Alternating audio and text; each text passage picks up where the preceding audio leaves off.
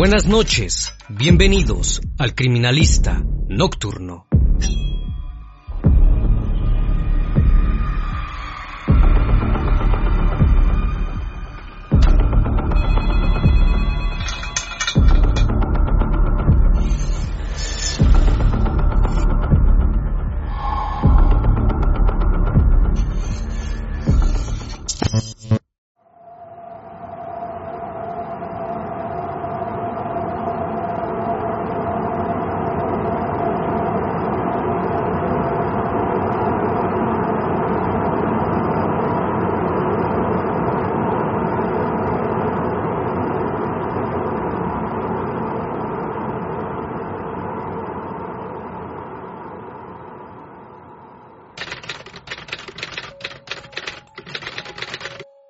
Era el sábado 17 de mayo del año 2003, cuando un camionero que iba en dirección a la ciudad de Toledo en España observó un bulto tirado en un camino de terracería que salía perpendicular de la autovía, a la altura del kilómetro 8200 en Leganes. La curiosidad por saber de qué se trataba le obligó a detener el camión. Cuando se aproximó al lugar quedó pasmado, ya que se trataba de una mujer rubia, con signos externos de violencia, parcialmente calcinada el criminalista nocturno. Eran cerca de las 7.40 de la mañana cuando la joven fue hallada junto a una nave industrial situada a escasos metros de la carretera de Toledo. Aquel hombre llamó inmediatamente a la policía para reportar el acontecimiento. Elementos de la policía y servicios periciales se hicieron presentes y arribaron al llamado. En el lugar encontraron manchas hemáticas y signos de pelea sobre el suelo de terracería, además de huellas de neumáticos y rastros de gasolina. La chica estaba calcinada en su mayor parte y el resto de su cuerpo tenía demasiados golpes. Esa mañana los padres de una joven denunciaron su desaparición a las autoridades, pues la chica había salido a las fiestas de San Isidro y no había vuelto a casa. Ese mismo día la familia celebraba la primera comunión del hermano menor de la desaparecida. La familia se dirigió a la iglesia y cumplió con la ceremonia. Pensaron que quizás la joven se había quedado con una amiga y por temor a que la regañara no acudió a la celebración. Sin embargo, cuando regresaron notaron su ausencia y a eso de las 8.30 de la noche, la policía les comunicó que a su hija le había pasado algo terrible. Aquella joven era la misma que apenas hacía unas horas había sido encontrada sin vida. Se trataba de Sandra Palo Bermúdez, de 22 años. Los padres de la mujer acudieron de inmediato al Instituto Anatómico Forense para el reconocimiento del cuerpo. Efectivamente, era su hija. Pero ¿quién o quiénes serían los responsables de tan barbárico crimen? Sandra era una persona muy abierta y encantadora, que se llevaba bien con todo el mundo. Tenía muy buena relación con todas las personas de su comunidad pues todos le tenían mucho aprecio por su manera de ser. La chica padecía una leve discapacidad intelectual que había afectado más del 50% de su cerebro debido a un accidente automovilístico que sufrió cuando tenía nueve años. Aquel día Sandra iba junto a su hermana y su padre cuando tuvieron el accidente muy cerca del río Alberche. Su padre resultó ileso, pero sus dos hijas salieron disparadas por el parabrisas del vehículo. Sandra recibió un fuerte golpe en la parte frontal del cráneo, junto a la ceja izquierda, lo que le provocó un hundimiento del cráneo. La otra chica resultó con golpes pero no tan graves como los de su hermana. Ambas estuvieron internadas mucho tiempo en el hospital hasta que hubo una mejoría. Los médicos le informaron que debido al fuerte golpe que había sufrido la pequeña Sandra, quedaría con secuelas psíquicas.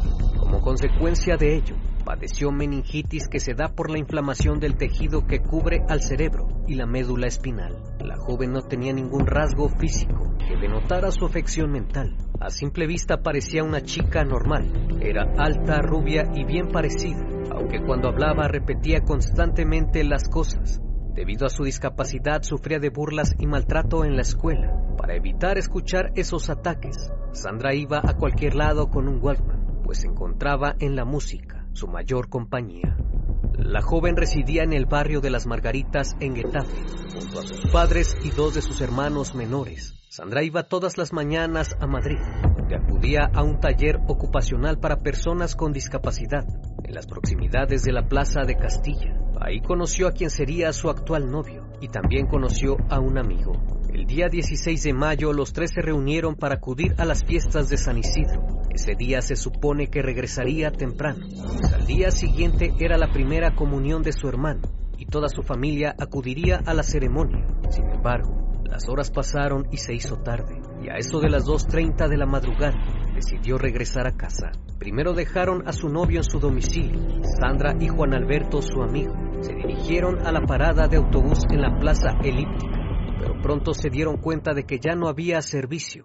Preocupada llamó a su madre y le informó lo sucedido. Le dijo que el transporte ya no pasaba y se iría caminando hasta su casa en compañía de Alberto. Mientras aguardaba en la parada junto a su amigo, un auto Citroën rojo se aproximó y se detuvo frente a ellos. Del vehículo descendieron tres sujetos, mientras otro esperaba al volante, y a punta de navaja los obligaron a subir al interior. Una vez que reanudaron la marcha del vehículo, intentaron quitarle sus pertenencias. Posterior a eso detuvieron el auto y echaron a Alberto por el pavimento. Sandra por su parte intentó escapar, pero aquellos sujetos no la dejaron huir y se la llevaron. Por otra parte, Juan Alberto no supo qué hacer en esos momentos, lo único que atinó a hacer fue enviarle un mensaje de texto a la madre de Sandra, María del Mar, diciéndole que ya iba en camino y que en dado caso de que no llegara a su casa lo llamara. Eran entonces aproximadamente las 3 de la madrugada. A partir de ahí sus familiares no supieron nada más, hasta que al día siguiente la encontraron sin vida. Fue asesinada cuando trataba de regresar a su casa la madrugada del 17 de mayo de 2003.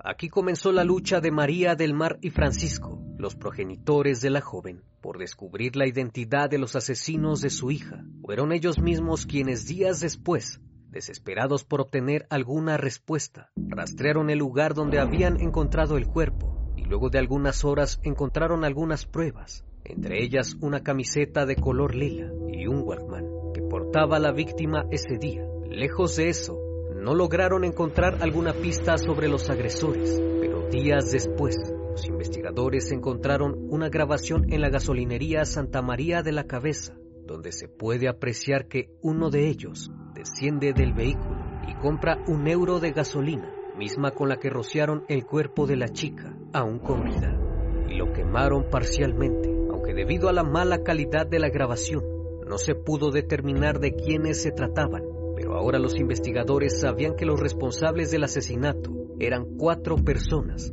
que parecían ser muy familiares para la policía. El domingo 15 de junio de 2003, casi un mes después del crimen, la prensa comunicó que habían detenido a uno de los hombres responsables del asesinato de Sandra Palo. Se trataba de Juan Ramón Manzano, mejor conocido como el Ramoncín perteneciente a una conocida banda llamada la Banda del Chupete, la cual estaba formado por seis hermanos de etnia gitana, todos ellos jóvenes que no pasaban de los 18 años. De ahí el nombre de la banda, causante de varios robos, agresiones y vandalismo, acumulando un total de 700 denuncias.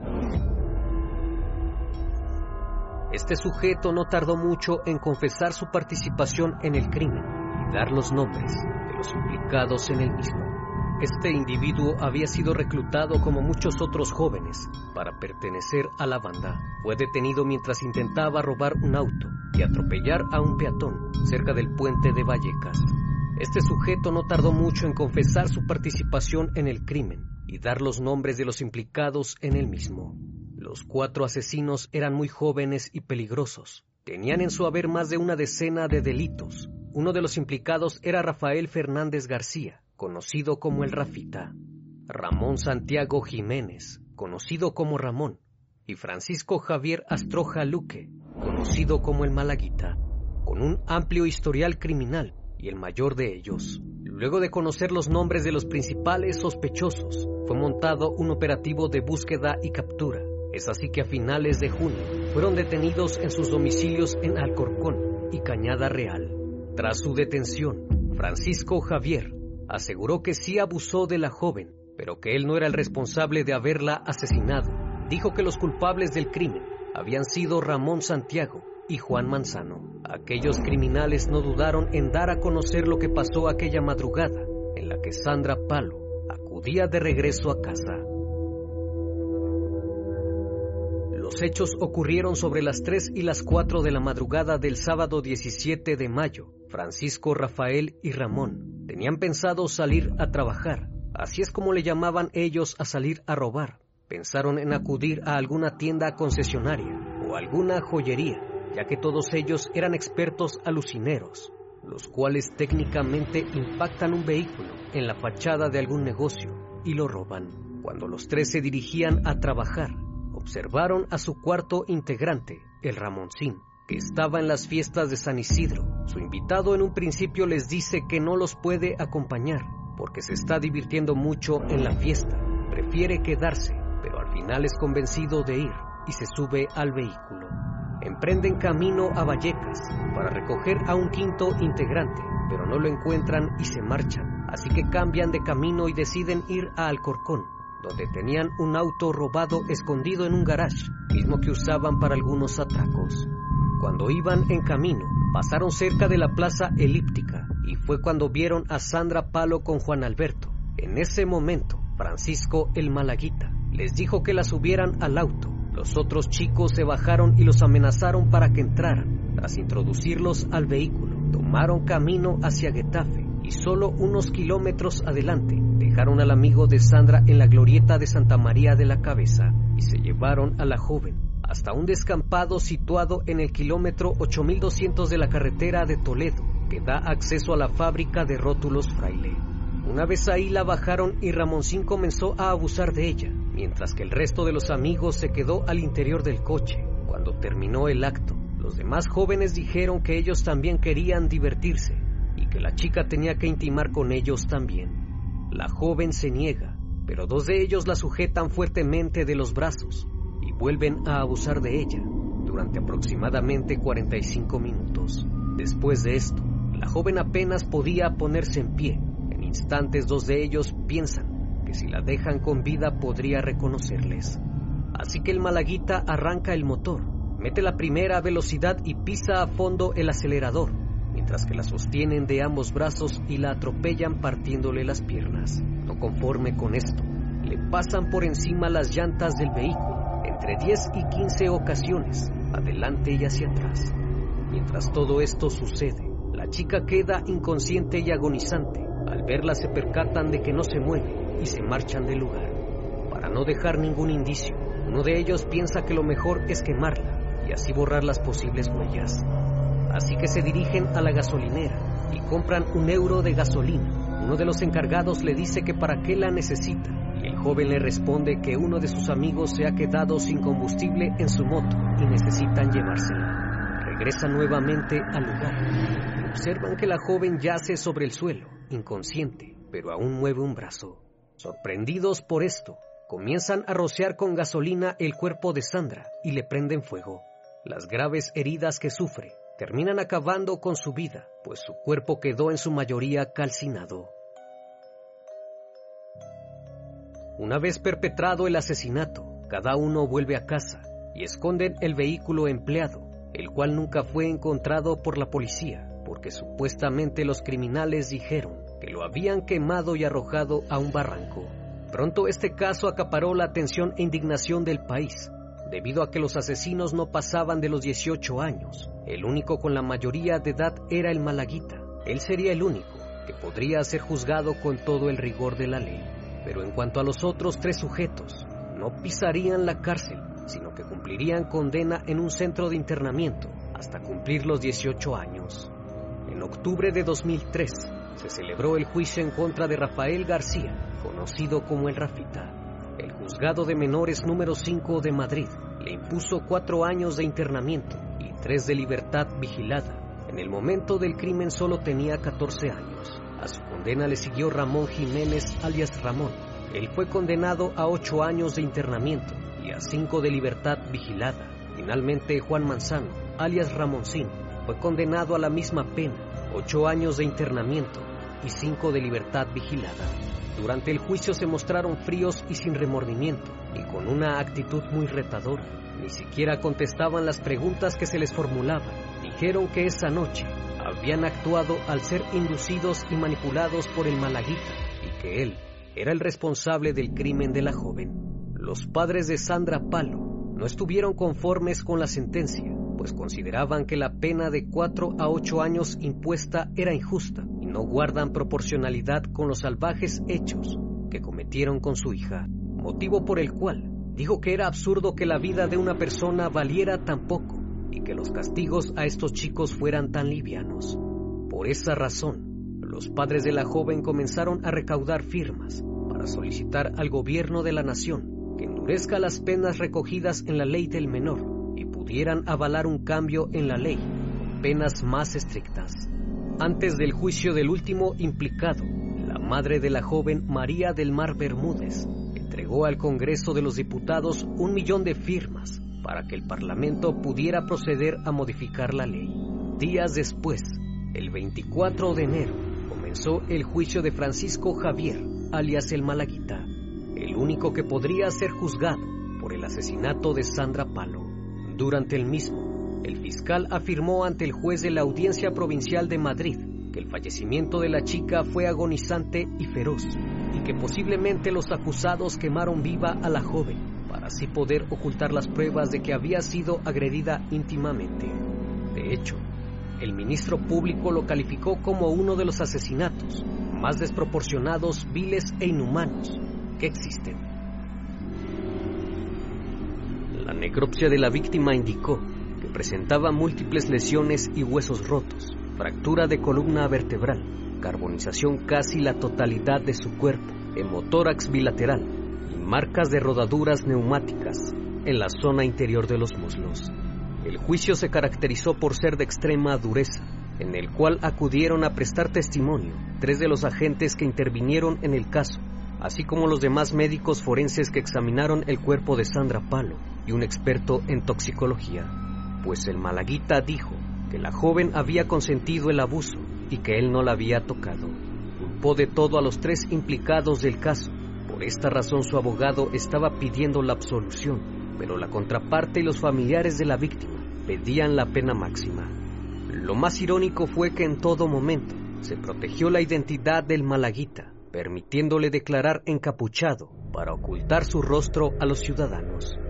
A pesar de todos los intentos por absolverlo, se consideró aprobado y acreditado que hubo ensañamiento, alevosía y vileza en la privación de la libertad, abuso y asesinato de Sandra Palo, siendo confirmada la participación en calidad de autor material a Francisco Javier Astroga, alias el Malaguita, tras subrayar que la situación de debilidad y especial vulnerabilidad de la joven, con un 53% de minusvalía visible y apreciada por todos los implicados en el hecho, aclaró que el abuso se realizó con total impunidad al reducirla y sujetarla por la fuerza y que de ninguna forma la chica consintió el acto íntimo.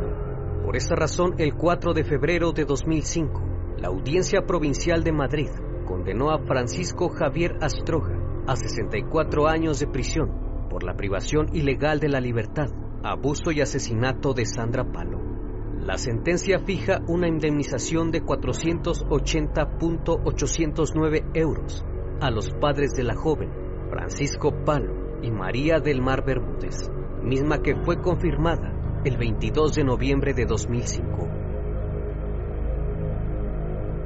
Dos años más tarde, este caso volvió a estar en la mira, luego de que Rafael García, alias El Rafita, saliera en libertad en el año 2007 tras cumplir cuatro años de internamiento en el Centro de Menores Renasco, en Carabanchel.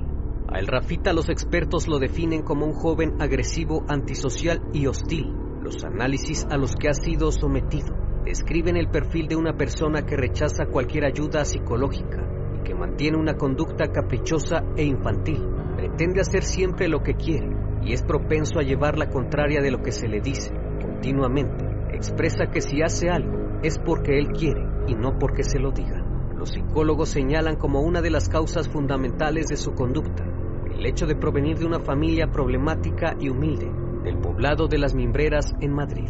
Su padre ha cumplido reiteradas condenas por tráfico de drogas y su entorno siempre fue hostil y problemático. Ello lo llevó a convertirse desde muy pequeño en el líder de la banda del Chupete, donde él fue el protagonista de innumerables agresiones y robos de todo tipo entrando y saliendo de las correccionales una y otra vez, acumulando decenas de antecedentes penales.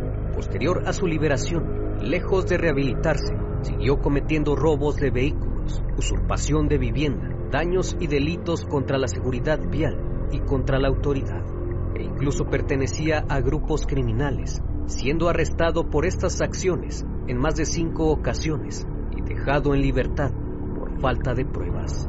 Por su parte, Ramón Santiago quedó en libertad en el año 2011 la Audiencia Provincial de Madrid desestimó los recursos planteados contra esta decisión y finalmente el asesino no tuvo que cumplir los cinco años de libertad vigilada a los que inicialmente fue condenado.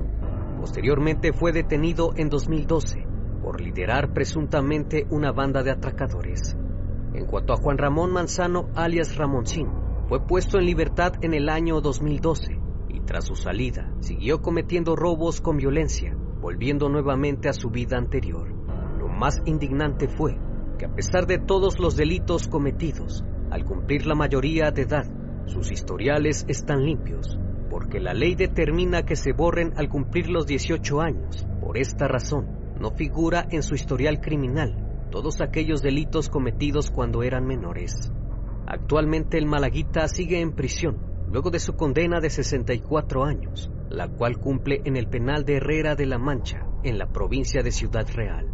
María del Mar y Francisco Palo sostienen que la ley de menores ni el código penal funcionan y han dejado de creer en la justicia. Aún así siguen apelando para que se modifique la ley y las penas sean más duras. Para los casos de extrema gravedad como el de Sandra Palo, lo único que esta madre pedía era una justicia digna y justa para que los derechos de su hija no sean vulnerados como lo fueron y para que otras víctimas no les ocurra lo mismo que a ellos, el sentirse solos con un sistema de justicia protege más a los delincuentes que a las víctimas.